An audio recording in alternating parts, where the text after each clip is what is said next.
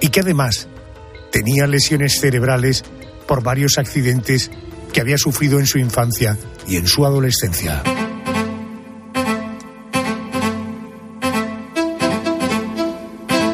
El autor de la matanza de Chicago fue juzgado y sentenciado a morir en la silla eléctrica.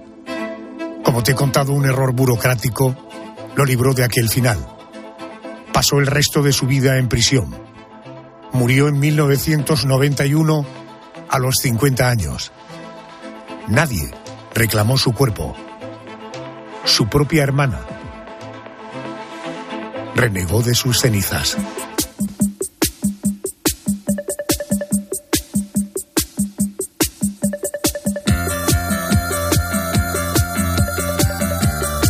Con este expediente, hoy nuestra crónica negra y abrimos el programa Noticias de las dos una en Canarias y luego vamos con nuestro especial.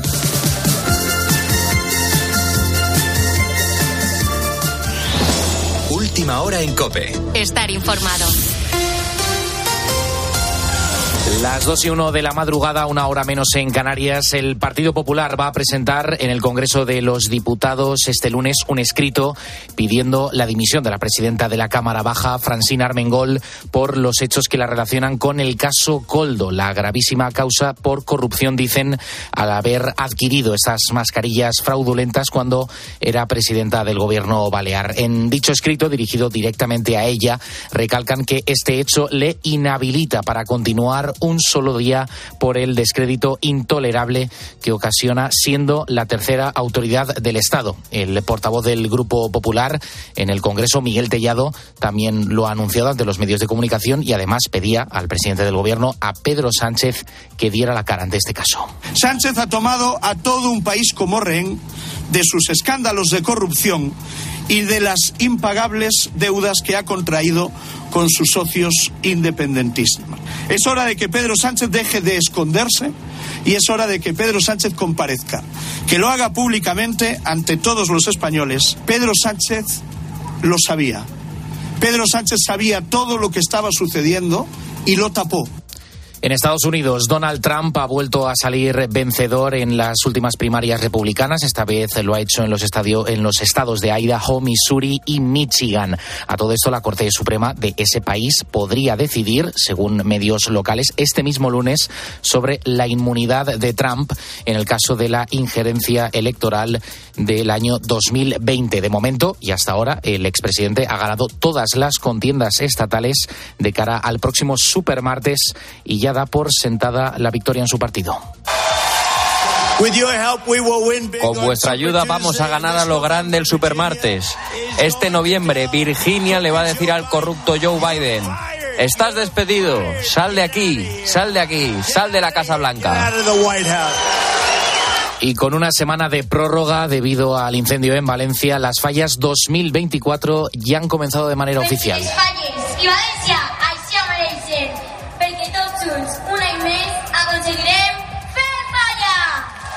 En la crida, la tradicional llamada que inicia la fiesta con María Estela y Marina García, fallera mayor y fallera mayor infantil de la ciudad. Esta última era a la que estábamos escuchando. Ambas han tenido un recuerdo especial para los fallecidos en la tragedia de Campanar cuando se cumplen este lunes 11 días de la tragedia. Con la fuerza de ABC. Cope, estar informado. El partido Osasuna Deportivo Alavés cierra la jornada 27 de la Liga este lunes. Anaquiles, buenas noches. Buenas noches. Mientras el Barcelona se mantiene a ocho puntos del Real Madrid y pierde a De Jong y Pedri por lesión. Con la jornada 27 aún sin cerrar, el Barça no consigue recortar distancias con el Madrid tras empatar a cero en su visita a San Mamés. Un encuentro en el que han faltado ocasiones y desequilibrio y en el que las lesiones de De Jong y Pedri han sido lo más destacado del partido. Tras el enfrentamiento, Xavi ha remarcado la importancia de estas bajas en su equipo y ha hecho autocrítica de la versión que han mostrado sus jugadores. No hemos hecho un buen partido, no hemos atacado bien. Creo que deberíamos haber hecho un paso adelante hoy, era muy importante y bueno, nos vamos eh, tristes porque no hemos dado la mejor versión y creo que el partido requería mucho más por nuestra parte. No, no nos vamos satisfechos, tenemos que hacer autocrítica, es una oportunidad perdida y, bueno, pienso que el equipo podía haber dado mucho más. Con este empate, los culés siguen a un punto del Girona y a ocho de los merengues que siguen líderes de la liga. Pero este no ha sido el único partido de este domingo. El Villarreal ha goleado 5 a 1 al Granada, el Atlético de Madrid Madrid 2-1 al Betis y el Mallorca ha ganado 1-0 al Girona. Este lunes cerrará la jornada 27 los Asuna Deportivo a la vez, que se juega a las 9 de la noche en el Sadar. Este partido lo podrás seguir en tiempo de juego y cope.es. Y buenas noticias en el Mundial del Atletismo. Tras el bronce conseguido por Ana Peleteiro en triple santo, eh, Fátima Diame se ha hecho con otro bronce en la final de salto de longitud, lo que se convierte en el primer gran éxito de su carrera. Gracias, Ana. Las 2 y 5 minutos de la madrugada, una hora menos en Canarias. Estas son las noticias más destacadas a esta hora. Seguimos en la noche con Adolfo Arjona. Cope, estar informado. Escribe a Adolfo Arjona en Twitter, en arroba la noche de Arjona. En nuestro muro de Facebook, La Noche de Arjona. O mándanos un mensaje de voz al 650-564-504.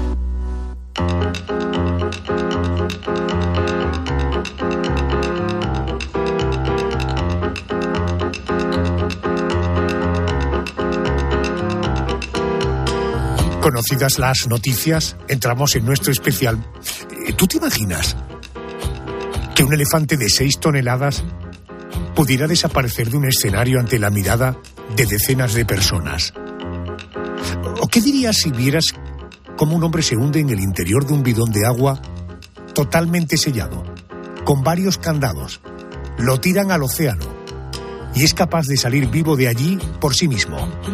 Seguramente pensarías en una sola palabra. ¿Cómo lo llaman los chavales? Ah, sí, magia. Bueno, precisamente en la próxima hora vamos a hablar de grandes magos de la historia. Magos que fueron los precursores de los trucos de magia. Magos que colaboraron con su magia a que Hitler perdiera la Segunda Guerra Mundial. Hablaremos del mago más cinematográfico de todos los tiempos. No te doy más pistas. Tendrás que descubrirlo en este especial Grandes Magos de la Historia.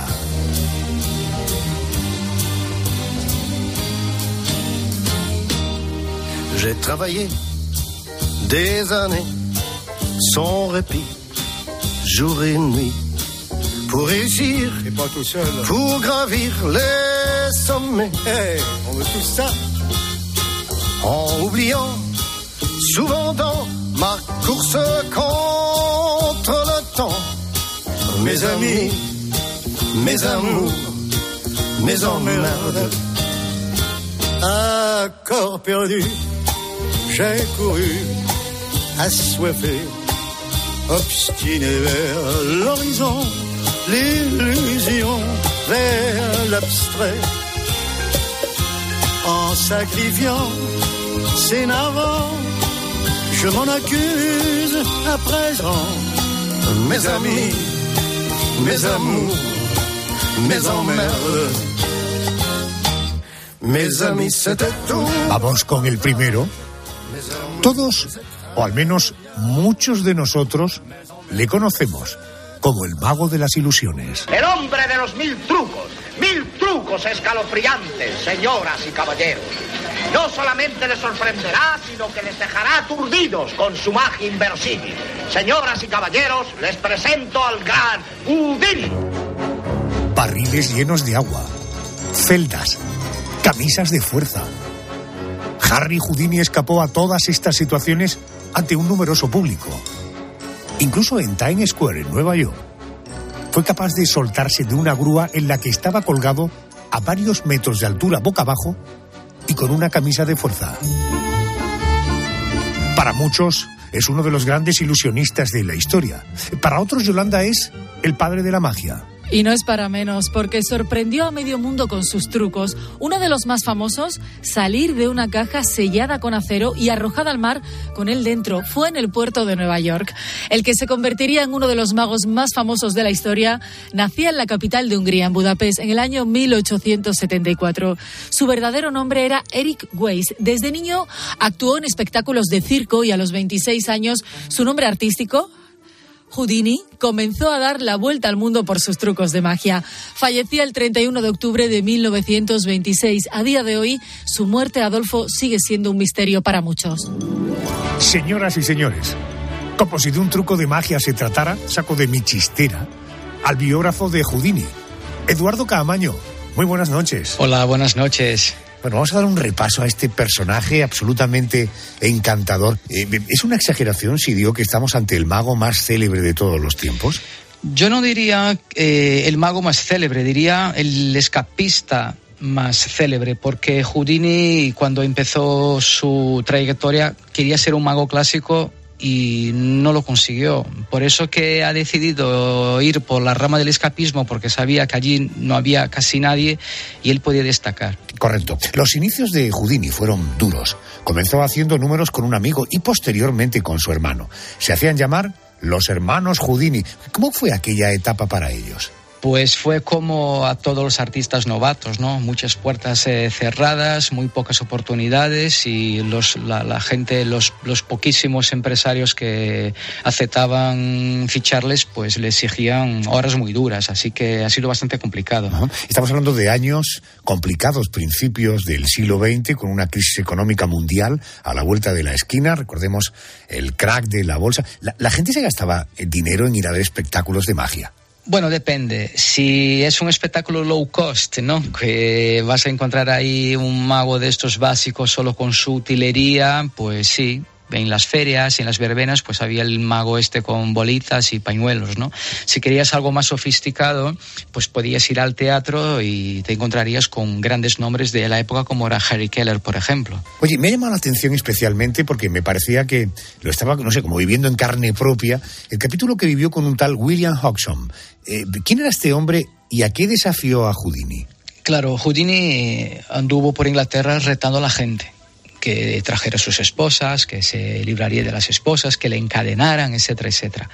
Resulta que, bueno, la gente de la calle, como podemos ser tú y yo, si somos eh, desafiados por Houdini a encadenarle, yo no conozco mucho de la anatomía humana, entonces le voy a pasar las cadenas donde, donde sea, de forma aleatoria, ¿no? Entonces, la gente que le encadenaba, pues lo encadenaba así de una manera un poco sin criterio. Hodgson era un director de un gimnasio de, Blackburn, que es un pueblo de, Inglaterra, y era, tenía formación en educación, educación física. Entonces, él sí conocía la anatomía humana y cuando Houdini retó a alguien del pueblo a que le maniatara con cadenas, este hombre subió al escenario y eh, le encadenó articulaciones, rodillas, codos, costados, espalda, tobillos, zonas estratégicas que él sabía que eran difíciles de que, que, una vez estando atados la movilidad se quedaba mm, extremadamente reducida. Entonces Houdini sufrió mucho en ese desafío porque se encontró con una persona experta en, articulaciones, ¿no? Entonces era, le costó bastante, sufrió mucho. Al final ganó el desafío, pero salió bastante mal herido. Eh, ¿Hay algo de cierto en que incluso algunas de esas esposas estaban adulteradas que casi le cuesta la vida a Houdini? Sí, parece ser que aparte de toda la dinámica de, utilizar las, las corrientes que, hecho por, por, por, Hudson, parece ser que sí había alguna que otra esposa que estaba adulterada. De hecho, a partir de este día, Houdini hizo un anuncio público diciendo que no aceptaría ningún desafío de, con esposas de terceros si antes hacer una, un análisis previo de, de, su estado. Qué fuerte, qué fuerte, qué fuerte. Bueno, eh, Houdini también llegó a Rusia. Allí actuó durante cinco meses. Eduardo, ¿qué le pasó con la zarina Alejandra? ¿Qué le propuso al mago? Bueno, eh, la zarina Alejandra era esposa del Kaiser Nicolau II, ¿no? que fue la última, el último, los últimos reyes de la dinastía Romanov. ¿no? Eh, resulta que estamos hablando del año 1909-10 y ellos tenían mm, cuatro, cuatro o cinco hijas, eh, cuatro hijas y un niño, el pequeño, y el pequeño era el heredero del trono y sufría de hemofilia que era una enfermedad muy mal vista en aquella época, entonces la, lo tenían en secreto. ¿no? Eh, ¿Qué pasa? Que el matrimonio real estuvo intentando buscar una forma de curar al niño, buscando soluciones con científicos, médicos, eh, gente de formación sanitaria, ¿no? Y nadie podía encontrar una solución. De hecho, actualmente la hemofilia sigue siendo una enfermedad que no tiene curación. Tiene tratamientos muy avanzados de los que casi frenas totalmente la enfermedad, pero no, no la curas, ¿no? Imagínate 100 años atrás. Eh, una vez agotados todos los medios eh, terrenales, pues la, zarina empezó a buscar una, un recurso espiritual, ¿no? Entonces empezó a, a llamar a, a, gente, pues a magos, a hechiceros, a mediums, a, gente del, del, mundo espiritual. Y cuando Houdini llegó a Rusia para presentarse, pues a él le pareció que era un hombre que estaba dotado de facultades eh, sobrenaturales, ¿no? Entonces eh, le invitó a que abandonara la carrera para convertirse en su consejero mm, real. Y si me permites, quisiera hacer ahí un paréntesis. Eh, puede que sea pura especulación de mi parte, pero yo creo que si Houdini hubiese aceptado, que no lo aceptó, porque su misión de vida era convertirse en el artista más famoso del mundo, él no tenía el mínimo interés en ser consejero de nadie, pero si Houdini hubiese aceptado esta invitación, puede que Rasputin eh, jamás hubiese existido en la historia, porque Rasputin ha ocupado exactamente el puesto que había sido ofrecido a, a, Houdini. Al propio Houdini, qué fuerte, qué fuerte. A Houdini le había costado mucho trabajo llegar a la cumbre del éxito. No estaba dispuesto a caer en el olvido. Así que cada nuevo espectáculo que creaba era aún más complicado. Eh, por ejemplo, ¿en qué consistía y dónde estaba el truco de los números, por ejemplo, de el bidón de leche? ¿Qué truco era ese y dónde estaba el truco? Bueno, sabes que en el libro yo no revelo ningún truco hago algún desliz con las esposas porque, bueno, más o menos... Eh, ¿Pero conoces la solución? Sí, la conozco, la conozco y ya divierto a los oyentes que no vale ir a Google y escribir trucos de Houdini porque no va a aparecer nada. Vale, pues entonces cuéntame, en primer lugar, ¿el bidón de leche en qué consistía la cosa? Bueno, había una trampilla mecánica realmente y no puedo entrar en detalles, pero bueno. ¿Pero cómo era? Yo me siento a ver el bidón de leche y que es meterse un tío dentro de un bidón de leche. Sí, el espectáculo eh, consistía en que te metías en un bidón de leche, luego eh, introducía agua hasta rebosar, te tapaba el bidón con tu metido dentro y cinco o seis candados para dejarlo totalmente blindado. Claro, ahí la movilidad dentro del bidón sería casi imposible. ¿no? En ninguna. Quedabas en posición fetal y aunque había trampilla, que la había, había truco, que lo había, pero no es cualquiera que se mete en un bidón cerrado, oscuro, eh, bajo agua, ¿sabes? Qué fuerte. ¿Y, el muro de ladrillo en qué consistía? El muro de ladrillo consistía en estar. Eh, este, este, este número es curioso porque Houdini eh, levantaba un muro indirecto. Cuando la gente iba al teatro, imagínate, a las 8 de la noche iba al teatro a ver su espectáculo y al llegar allí encontraba con un equipo de albañiles en el escenario un montón de ladrillos y los albañiles levantaban un muro en directo para que la gente viera que era un muro real de cemento, arena y, ladrillo de verdad, ¿no? Y el truco consistía en que Houdini se quedaba detrás de una mampara, a un lado de un muro, levantaba las manos detrás de la mampara para que la gente viera las manos y él decía, en dos segundos mis manos aparecerán del otro lado del, del muro. Y de repente bajaba las manos y en dos segundos estaba las, sus manos levantadas del otro lado. Oye, ¿y la celda de tortura acuática? ¿Esto qué, en qué consistía? La celda de tortura acuática fue su número más peligroso y es importante resaltar que Houdini tardó dos años en llevarlo al escenario. Houdini jamás falló en su vida todos los trucos, por muy peligrosos que fuesen, jamás falló. ¿Y en este concretamente en qué consistía? Consistía que era un tanque de agua, un acuario de dos metros de alto, un metro setenta de alto, lo suficientemente grande para, que, para meter a una persona de pie. Y allí pues le introducían atado de muñecas y tobillos boca abajo.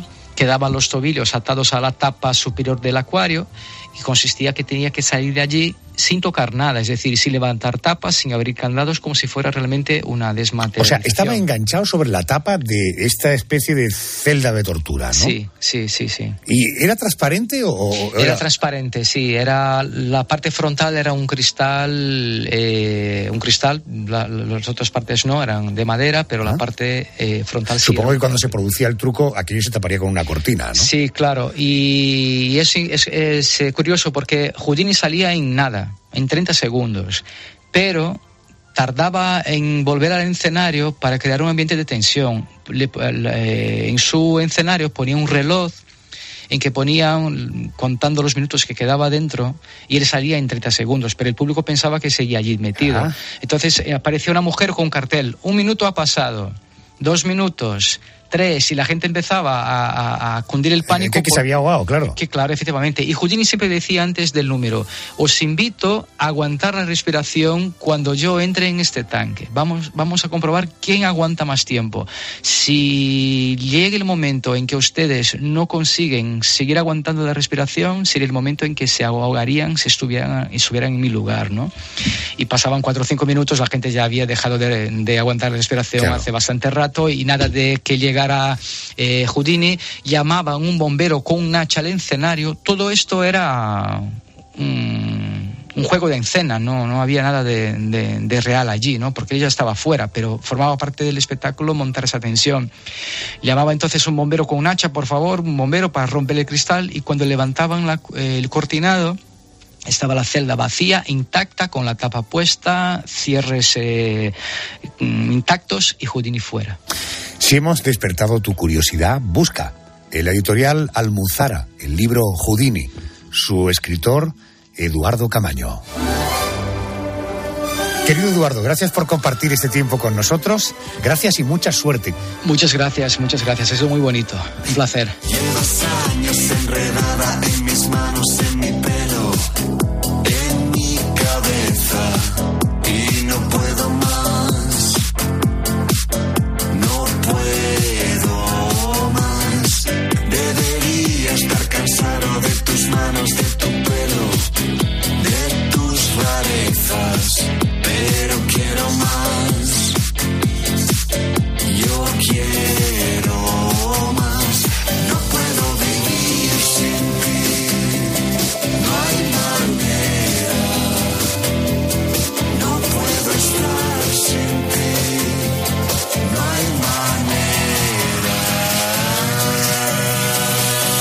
Especial de esta noche es Magos en la Historia.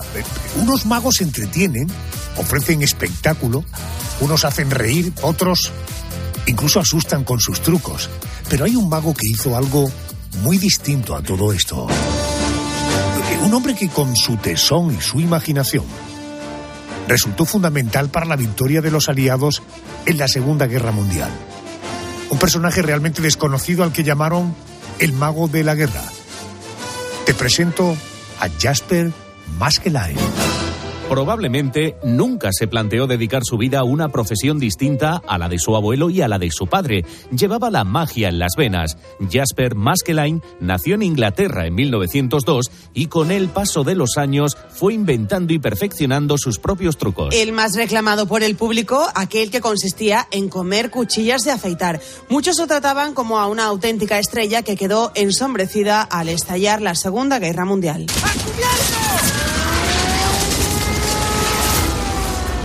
Comenzaron los bombardeos y en Londres apenas quedó un lugar en el que actuar.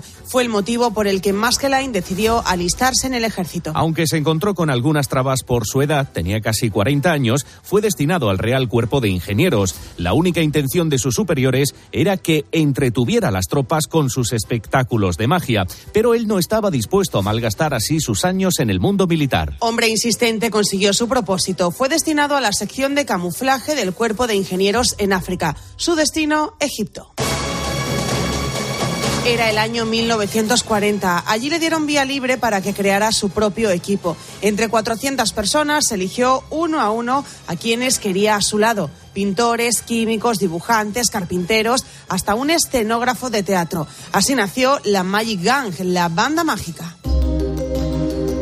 Quiero hablar con Jorge Álvarez, es redactor del magazine La Brújula Verde. Jorge, muy buenas noches y bienvenido a la cadena COPE.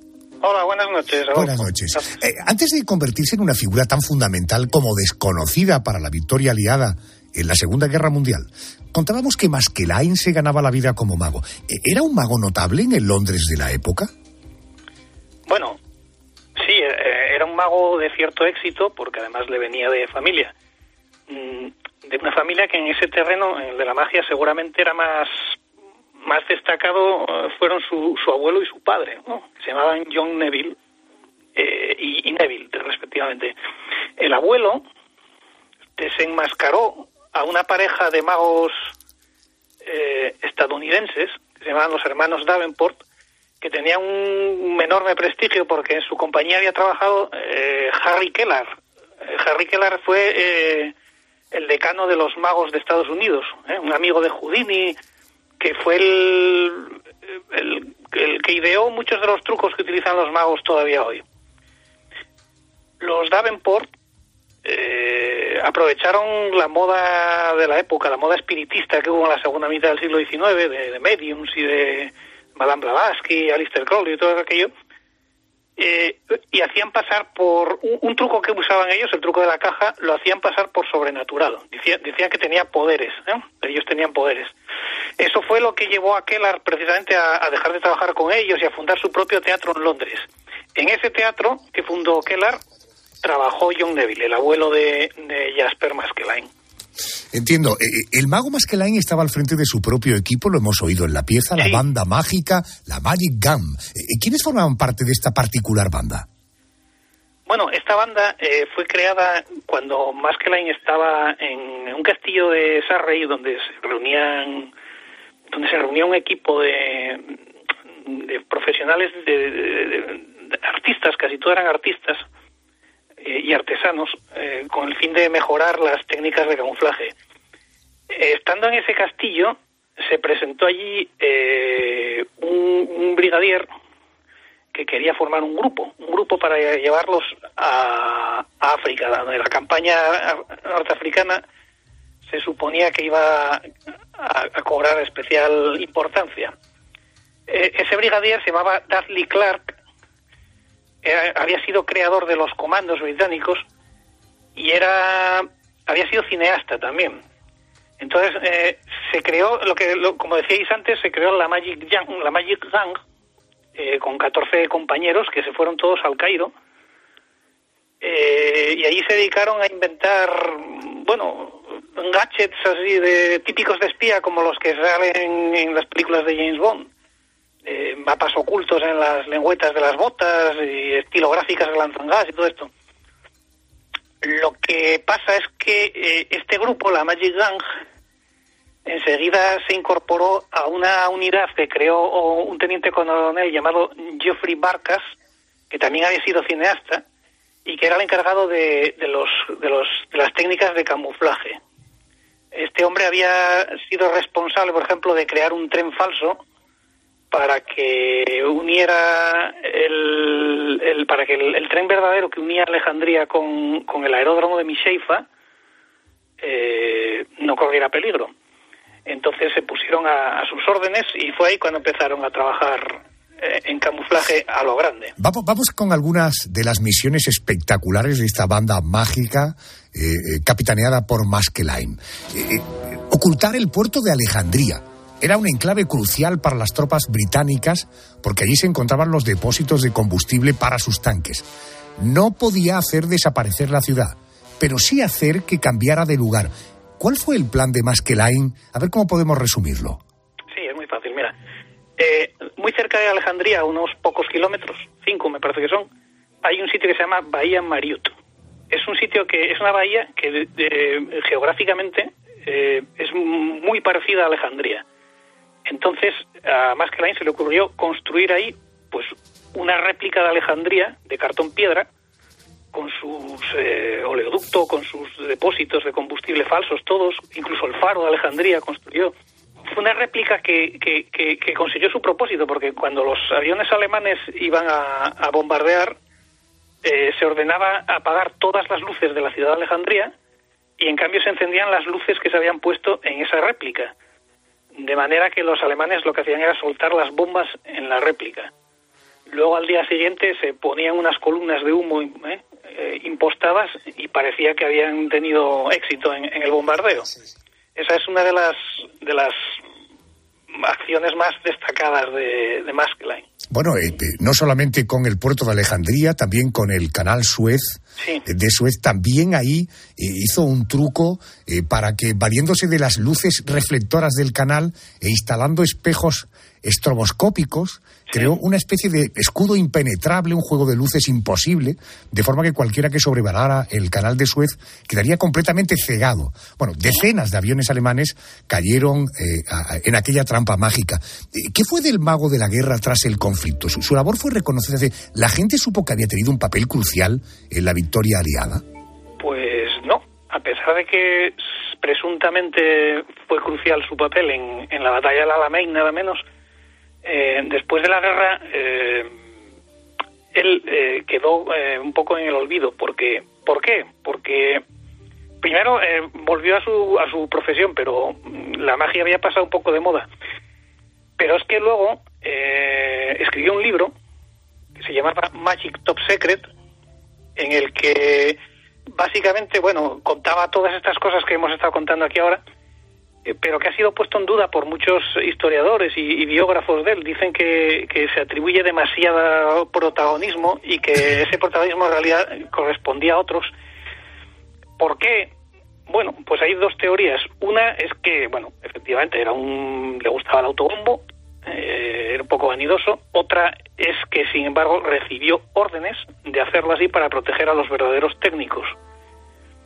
Eh, esto es algo que no se va a saber hasta el año 2046 en que se desclasificarán los, los archivos que están secretos todavía. Y probablemente será el momento en el que se reconozca el papel trascendental que tuvo Jasper Maskelyne en la Segunda Guerra Mundial. Jorge, gracias por atenderme a estas horas. Te mando un abrazo fuerte. Gracias. Ah, igualmente, encantado.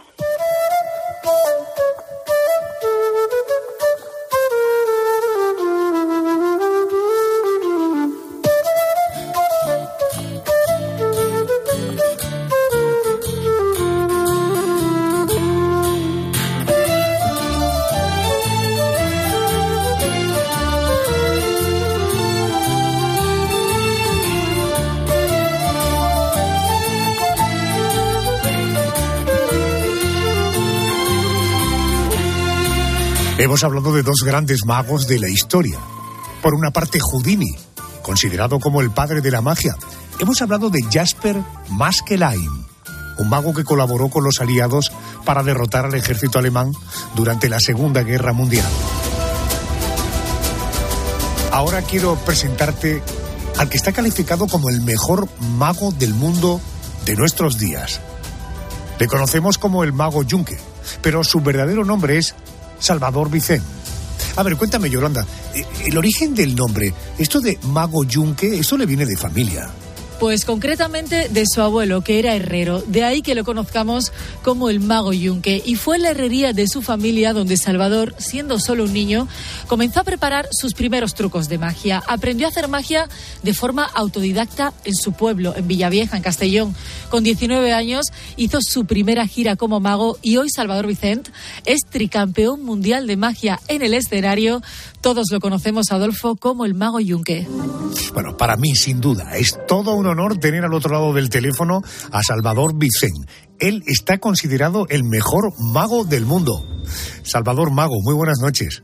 Muy buenas noches, Adolfo. ¿Cómo, cómo ¿Qué te tal? llamo? ¿Cómo te llamo? ¿Te llamo Salvador? ¿Te llamo Junque? ¿Cómo, ¿Cómo te resulta más cómodo a ti?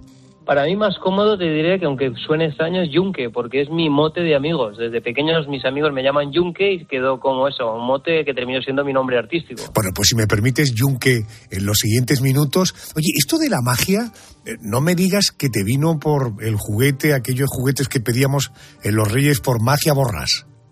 Bueno, no, no, fue, no fue por eso, porque realmente Magia Borras lo tuvieron mis hermanos, dos hermanos mayores que yo tenía y mi hermana que también es mayor, pero yo heredé esa caja con algunas cositas, pero muy pocas, ya casi estaba destruida la caja.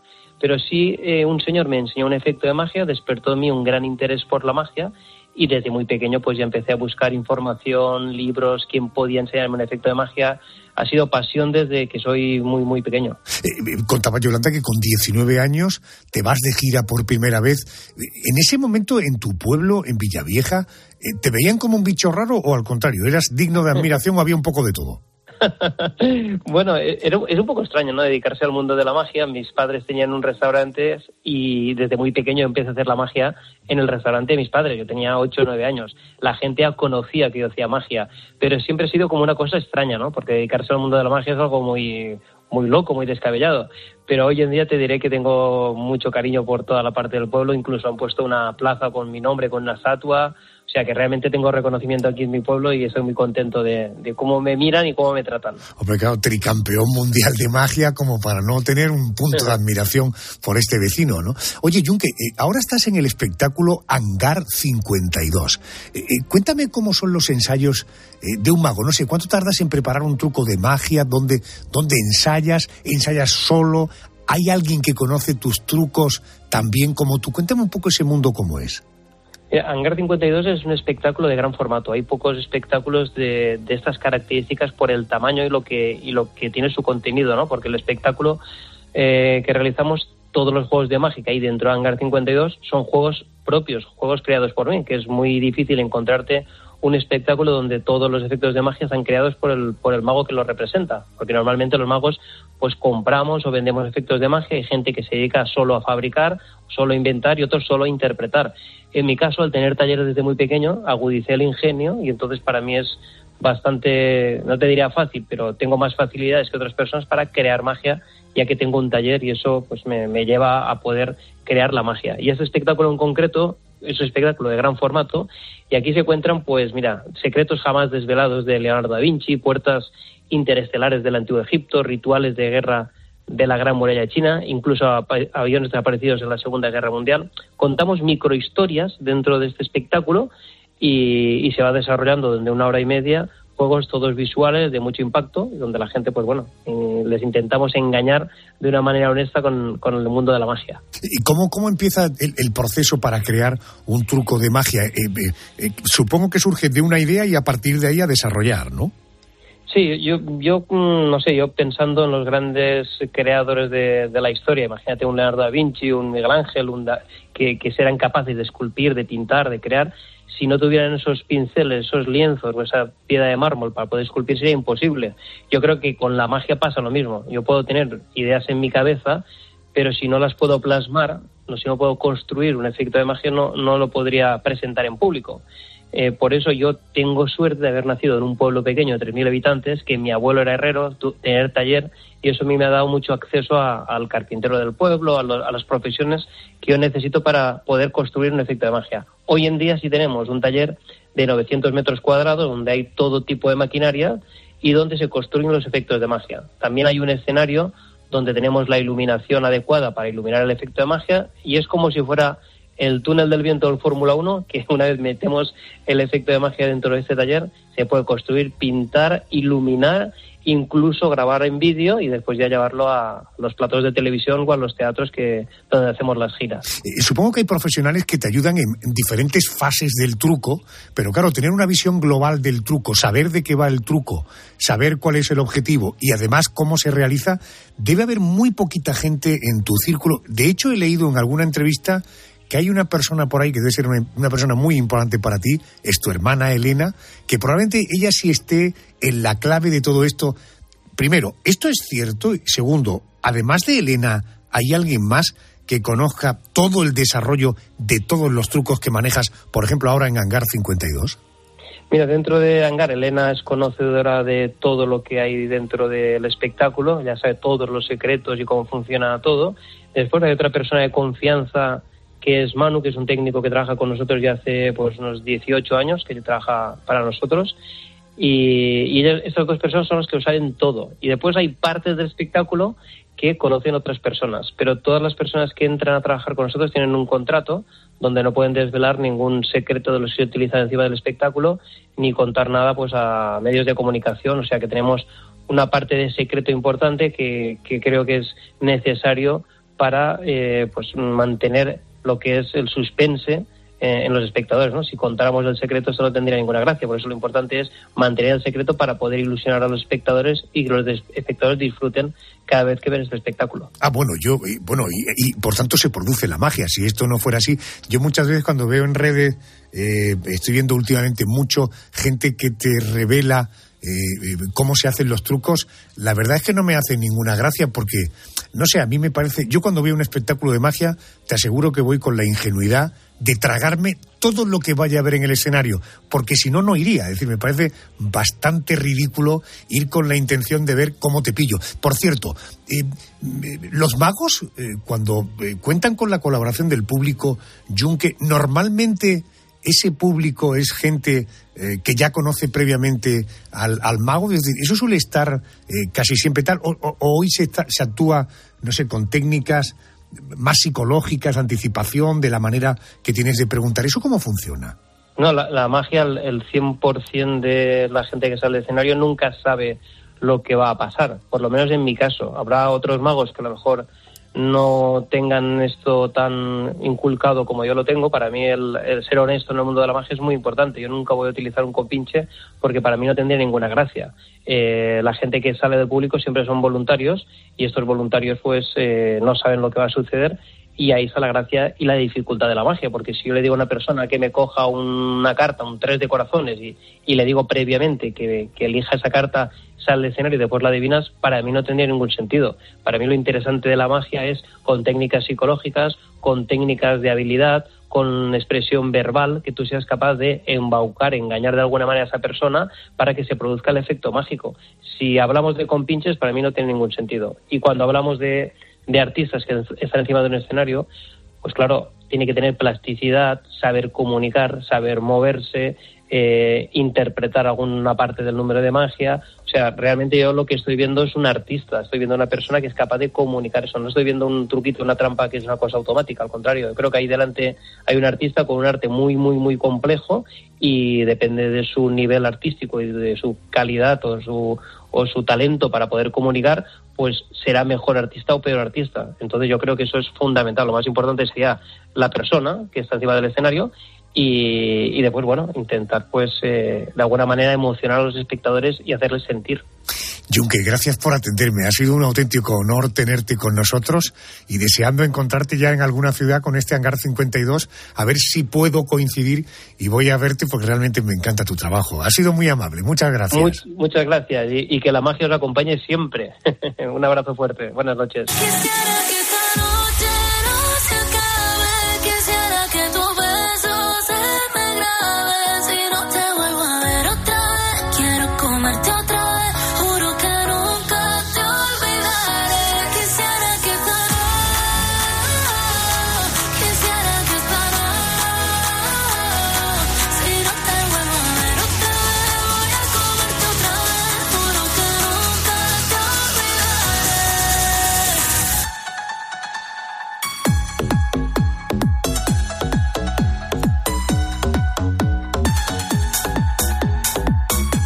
Seguimos hablando de magia y de magos. Déjame que te voy a hablar ahora del mago más famoso del mundo del cine y de la literatura. Ya lo sabrás todo sobre Hogwarts. Lo siento, pero no. No. Diantres, Harry, no sabes dónde aprendieron todo tus padres. ¿Aprender qué? Eres un mago, Harry. Bueno, él se llama Harry Potter. Su creadora es la escritora Joanne Rowling. Firmó los libros como J.K. Rowling. Yolanda, eh, la autora tardó cinco años en terminar Harry Potter y la piedra filosofal que fue su primer libro. Y en ese tiempo, la escritora británica tuvo que sobrevivir con una pensión de 325 euros al mes. Recién separada y con una hija, se pasaba las mañanas en una cafetería escribiendo mientras su bebé dormía. El primer libro de Harry Potter tuvo que transcribirlo entero a mano porque no tenía dinero para hacer fotocopias. Hasta 12 editoriales llegaron a rechazar el manuscrito antes de que saliera a la luz. El primer libro de Harry Potter fue publicado el 26 de junio de 1997. Según ha contado ella misma, descartó 15 capítulos antes de la versión final. En esos 15 capítulos estaba condensada toda la saga, hoy Adolfo, publicada en siete libros. Vamos a comenzar por el mundo de la literatura. Eh, tengo en línea a Laia Zamarrón.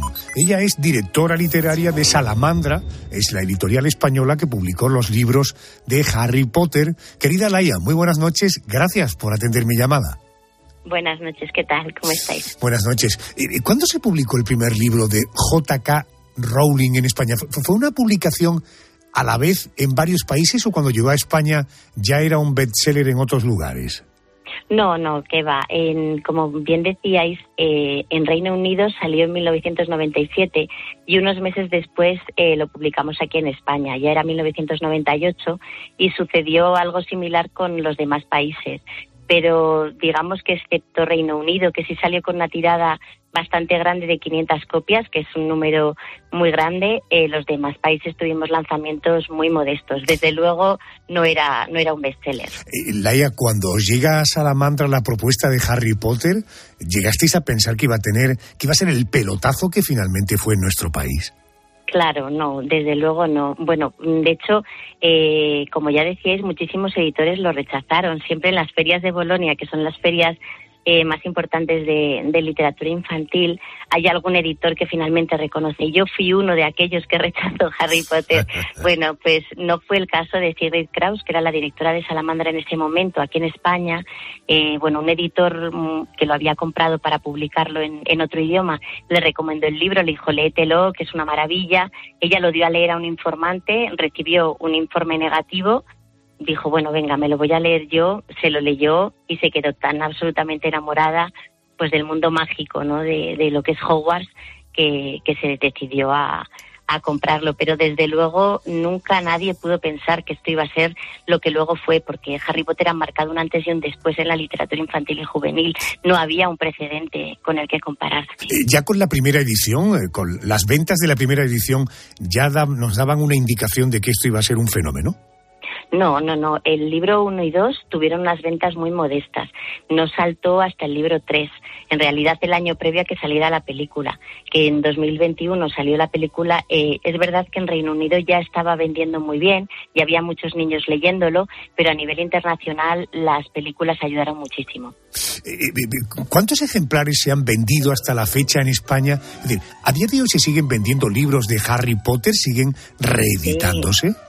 Sí, sí, sí, totalmente. O sea, para que os hagáis una idea, en España llevamos más de 10 millones de libros vendidos, que es una cifra astronómica. Pero, pero es que cada año sigue siendo la marca más vendida de libros en literatura infantil y juvenil en España. Y no decrece, y tiene 25 años, muchísimos años. Ya lo veis que además hay muchísimo merchandising, hay ropa, juguetes. Ahora eh, HBO va a desarrollar una nueva película. Bueno, yo creo que los que hemos leído los libros de Harry Potter, eh, nos hemos hecho mm, total fans, somos lectores nostálgicos que estamos regalando los libros y sí, seguimos reimprimiendo los libros originales, los de las cubiertas de Dolores Avendaño que todos conocemos, pero también estamos publicando otras como las ediciones Minalima, que tienen ingenierías de papel preciosas y que cada eh, Navidad se convierte en el libro más vendido. La semana que lo lanzamos es una absoluta locura lo que, lo que generan estos libros. También pues libros de no ficción de la marca Harry Potter y ahora de hecho en junio vamos a sacar toda la serie eh, ilustrada por primera vez por un ilustrador español que es Xavier Bonet y bueno, esto va a ser una maravilla porque está quedando impresionante. Eh, no sé si tú no tienes acceso al dato o es un dato muy privado. Eh, ¿Cuántos ejemplares se han podido vender hasta la fecha de Harry Potter en España? En España, sí, más de 10 millones de ejemplares. ¿Más de 10 millones? Sí, solo en España. No hay, no hay ninguna otra serie de libros para niños que haya llegado a vender tanto. Laia, gracias por atenderme. Un beso enorme. Gracias. Igualmente. Bueno, ante este éxito de ventas en España y en el mundo entero, Harry Potter no tardaría en llegar al cine. En el año 2001 se estrenaba en las salas de todo el mundo la película Harry Potter y la piedra filosofal. ¿A quién quería hechizar Ron? A Malfoy. Draco llamó a Hermione me llamó sangre sucia. Los actores encargados de dar vida a Harry Potter y sus inseparables amigos, Ronald y Hermione, fueron Daniel Radcliffe, Rupert Green y Emma Watson. Bueno, según ha trascendido, J.K. Rowling había vendido los derechos cinematográficos de los primeros cuatro libros de la serie por unos dos millones de euros. Y esa es solo una de las muchas cifras desorbitadas que nos deja esta saga. He querido pedir a nuestro hombre de, del cine, la COPE, a Jerónimo José Martín, que me cuente qué supuso Harry Potter en taquilla. Querido Jerónimo, buenas noches. Buenas noches, Adolfo. Pienso que la saga de Harry Potter, eh, la saga de películas basadas en las obras de, de Rowling, es importante dentro del cine contemporáneo por tres motivos. El primero, porque hizo casi 8 mil millones de recaudación en todo el mundo, como ocho veces más de lo que costaron, lo cual llevó a mucha gente al cine y eso ya es una buena noticia. Segundo, porque dio continuidad a toda la evolución de efectos visuales eh, que han permitido sagas de fantasía desde los años 70. Y finalmente porque, quizás lo más importante, da continuidad también a una tradición de adaptaciones al cine de novelas británicas de fantasía con, una, con un componente de cotidianidad y de fascinación imaginativa que empiezan con Alicia en el País de las Maravillas, siguen con Peter Pan, La Bruja Novata, Las Crónicas de Narnia de C.S. Lewis y por supuesto El Señor de los Anillos de Tolkien. Con lo cual eso enriquece muchísimo todo el subgénero de fantasía que claro, en su plasmación al cine eh, es enormemente popular. Gracias, Jerónimo. Con estas cifras, no es de extrañar que Harry Potter tenga seguidores por todo el mundo y que los escenarios de los rodajes se hayan convertido en los destinos favoritos de millones de personas. A ver, Yolanda, Yolanda Guirado, muchas escenas se rodaron en exteriores como la casa donde vivían los tíos de Harry Potter en la primera película de la saga. Está situada en Bracknell, una ciudad a 50 kilómetros al oeste de Londres, o el viaducto de Glenfinnan, que está situado en Escocia. Recordemos que allí se grabaron los paisajes que recorre el expreso de Hogwarts, el tren que va a Hogwarts, que va a esa escuela de magia a la que se dirigen Harry Potter y sus amigos. Bueno, las escenas de la saga no solo se rodaron en sitios reales. En los estudios Warner Bros. de Londres se montaron muchos decorados. Hoy no hace falta ser uno de los actores para conocer, digamos, el atrezzo, el vestuario de los personajes y los decorados, donde se rodaron las ocho películas de la saga. Solo tenemos que ir al Estudio Thor London, situado en la capital británica. Vamos a hablar de este asunto. Tengo al otro lado del teléfono a Maite Madrid, es fan y cosplayer de Harry Potter. Cosplayer significa algo así como que, que se caracteriza como alguno de los personajes de la saga y actúa en eventos o estrenos de película. Maite, buenas noches y bienvenida a COPE. Hola Adolfo, buenas noches, muchas gracias. A ver, Maite, ¿cuándo abrió sus puertas el estudio Tour de Harry Potter? Los estudios Tour de Harry Potter, si no recuerdo mal, llevan abiertos ya más de 12 años más de 12 años. Ojo que no estamos hablando de un parque temático, quiero decir, no hay atracciones, todo gira en torno al mundo de las películas de, Harry Potter. Eh, en los estudios vemos escenarios como el gran comedor, donde los estudiantes de Hogwarts celebran el, el baile de Navidad. Para los que no hayan leído el libro ni visto la peli, es una sala enorme que con un hechizo consiguen que su techo muestre el cielo y que hay en el exterior en ese momento. Oye, eh, Maite, ¿cuándo se construyó el gran comedor y qué características tiene? El gran comedor, no quiero desvelar tampoco muchos datos porque es una de las partes más importantes del tour y quiero que la gente lo viva en cuanto llegue. Pero las características que tiene, muy bien como tú has dicho, cuando llegas puedes ver el exterior del techo, tienes todos los asientos de los alumnos, la mesa gigante donde se sientan todos los profesores con cada sitio asignado, los trajes que llevaban en esos momentos, los trajes reales que ellos llevaban en las películas están puestos en sus maniquís en cada sitio en el que están. Es completamente alucinante. Otro de los escenarios que podemos ver en el estudio de Harry Potter es el bosque prohibido, ese bosque donde viven criaturas mágicas y cuyo acceso no está permitido a los alumnos de Hogwarts. Me han dicho que las dimensiones son enormes. ¿Tú tienes eh, eh, un recuerdo del el bosque como uno de los sitios de los que conviene no perder en esa visita? Es uno de los sitios que no debes perderte. Además, no está hecho desde el principio porque los estudios han ido remodelando con el paso de los años y es algo un poco nuevo.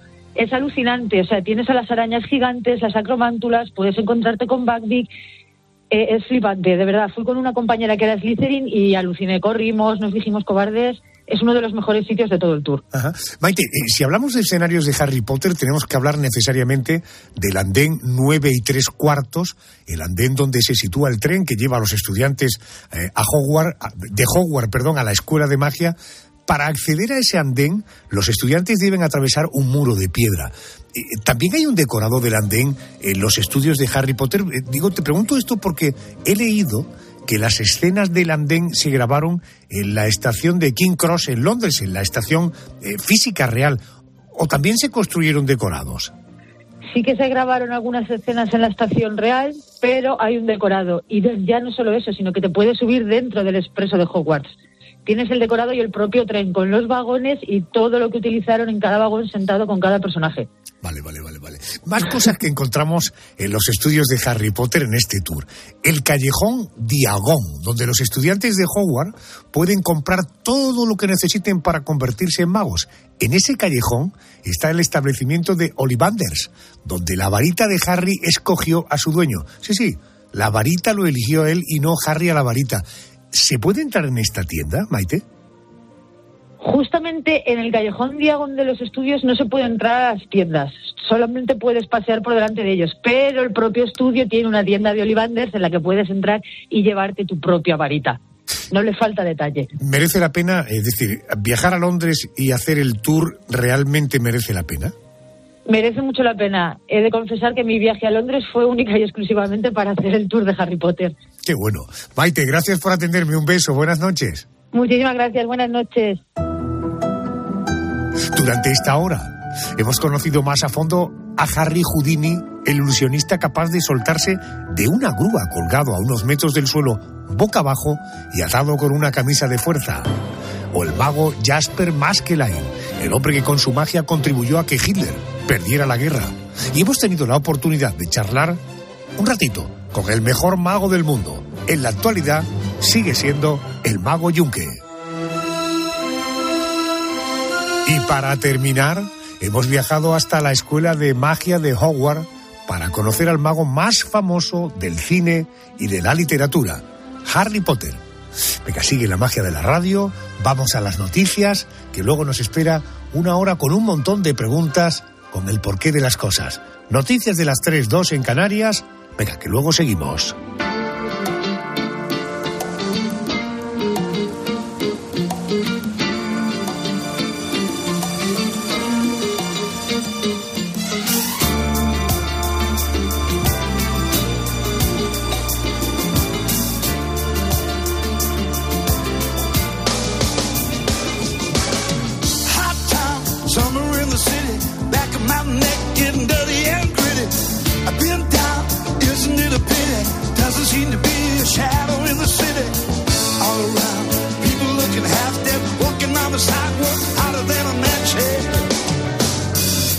Night, it's a different world. Go out and find a girl. Come on, come on, and dance all night. Despite the heat, it will be alright. And baby, don't you know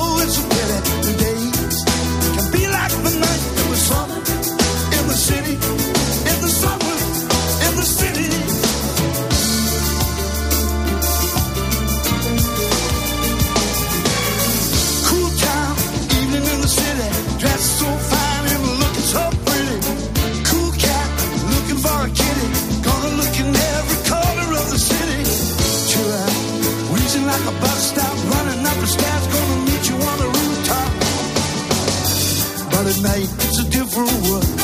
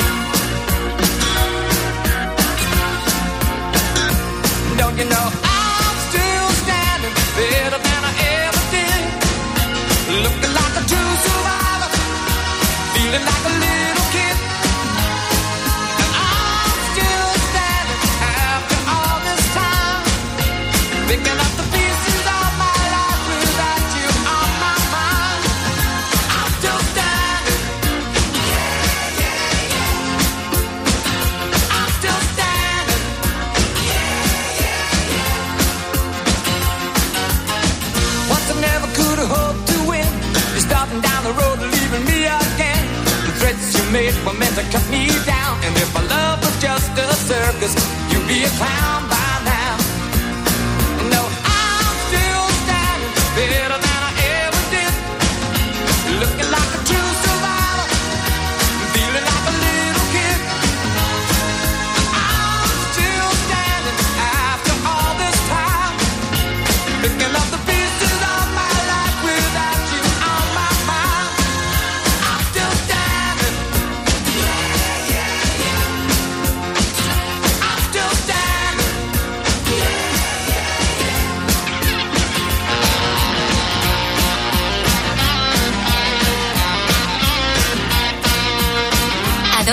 La noche.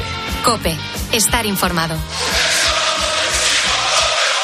Todo preparado en Anoeta para recibir al PSG. La Real Sociedad obligada a remontar para no decir adiós al sueño europeo. Esto es la Champions, el mejor fútbol del mundo. Este martes en Cope, la vuelta de los octavos de la Champions. Habría que hacer dos goles porque recuerden que ya no hay valor doble de los goles en campo contrario. Desde las ocho y media de la tarde, Real Sociedad PSG. Fútbol directo de la Real Sociedad. Tiempo de juego con Paco González, Manolo Lama y el mejor equipo de la radio deportiva. El número uno del deporte. Y recuerda, la información también continúa con Ángel Expósito y la linterna en Cope Más, Onda Media, Cope.es y la aplicación móvil.